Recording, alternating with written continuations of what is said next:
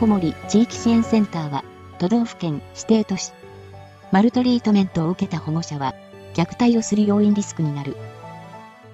第1回試験引きこもりの支援について、正しいものを一つ選べ。1、ハローワークでは、生活面での助言や障害福祉サービスの利用支援を行う。2、引きこもり地域支援センターは、市町村が行う相談支援業務を援助する機関である。3、地域若者サポートステーションは、早期に医療機関へのつながりを確保する機関である。4、地域障害者職業センターでは、障害者手帳の所有者でなくても、専門的職業評価と職業指導が受けられる。5、引きこもりサポーターは、長期にわたる引きこもりの当事者及び家族を支援することを主な目的としている。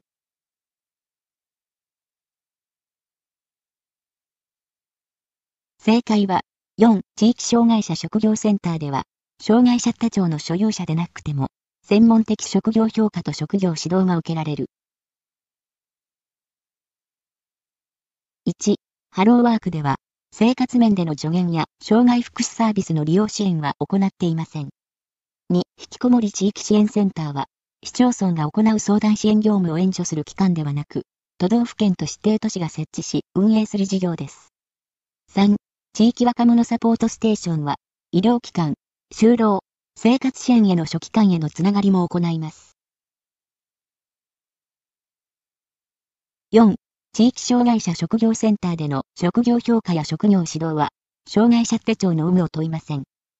5、引きこもりサポーターは、長期にわたる引きこもりの当事者及び家族を支援することだけでなく、引きこもりの発見、訪問による支援、他の専門機関への紹介、普及啓発の業務があります。第1回追試マルトリートメント、不適切な養育について、最も適切なものを一つ選べ。1、貧困との関連は乏しい。2、はじめに養育者に反省を促す。3、子供の脳の気質的問題は発生しない。4、養育者自身の自尊感情とは関係がない。5、多角的な視点でアセスメントする必要がある。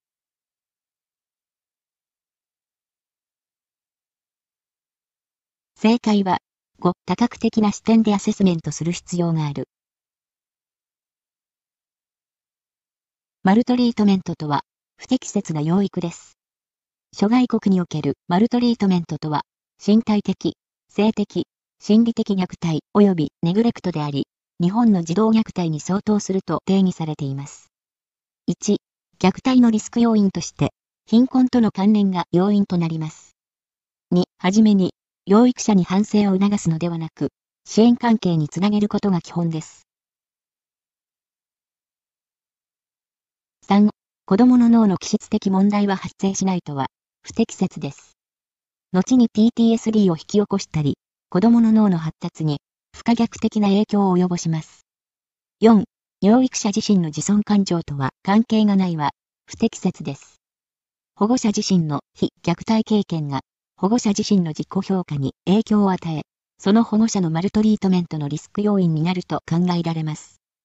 5、現在の子供の状況だけでなく、将来の状況も見据えた、客観的な、多角的な調査によるアセスメントが必要になります。第2回試験。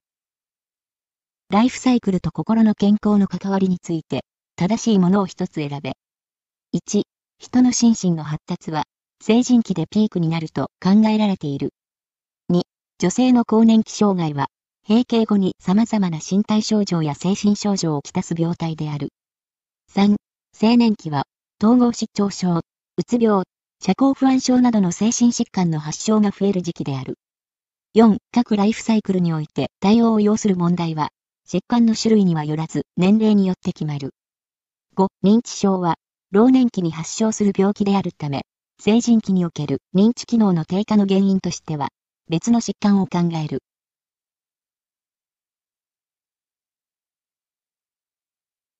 正解は、3、青年期は、統合失調症、うつ病、社交不安症などの精神疾患の発症が増える時期である。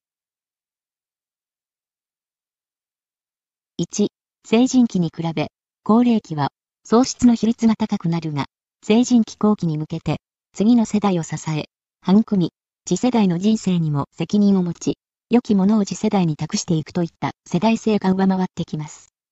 これらのことから、人の心身の発達が、成人期がピークということではありません。2、更年期は、閉経前後5歳を指すため、45歳頃から55歳くらいとなります。3、青年期は、精神疾患を発症する可能性が高い時期とも言えます。青年期は、非行、うつ病、抑うつ状態、引きこもり、無気力、性同一性障害、不登校、統合失調症、神経症などが起こります。4. 各ライフサイクルにおいて対応を要する問題は、年齢によって決まるのではなく、疾患の種類、家族背景などの環境要因によって大きく変わります。5. 65歳未満で発症する認知症を若年性認知症と言います。血管性認知症は脳梗塞、脳出血など、脳卒中が原因で起こる認知症です。若年性認知症の原因疾患の中では最も多く、約40%とされています。第3回試験過敏性腸症候群 IBS について正しいものを一つ選べ。1、感染性腸炎は発症と関連しない。2、内臓通覚域値の低下が認められる。3、我が国の有病率は約2%である。4. プロバイオティクスは有効ではない。5. 下痢型 IBS は女性に多く、便秘型 IBS は男性に多い。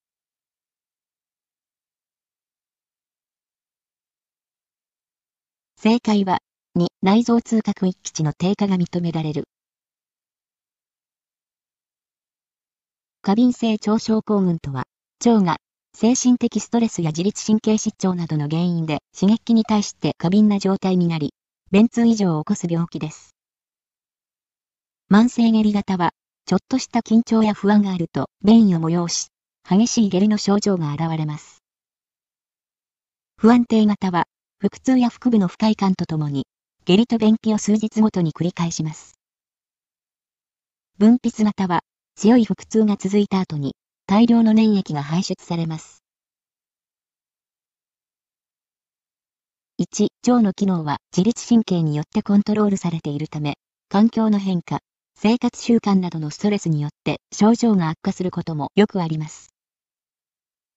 また、細菌やウイルス感染による急性の感染性腸炎をきっかけに、過敏性腸症候群 IBS を発症するケースがあることが最近報告されており、腸内環境とも密接な関係があるようです。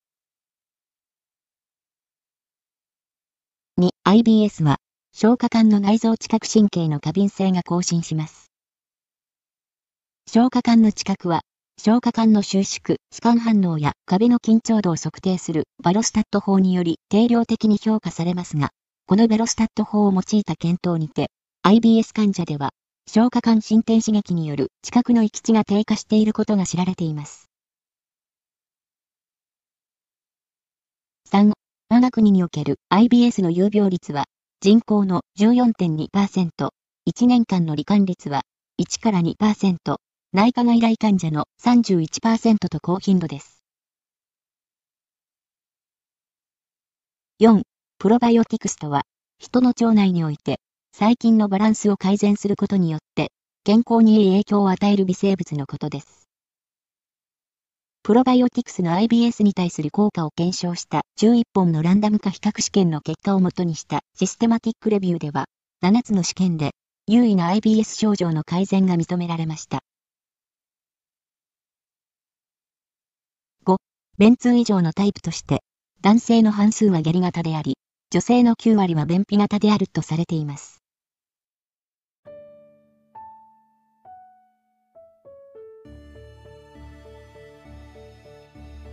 引きこもり地域支援センターは、都道府県、指定都市、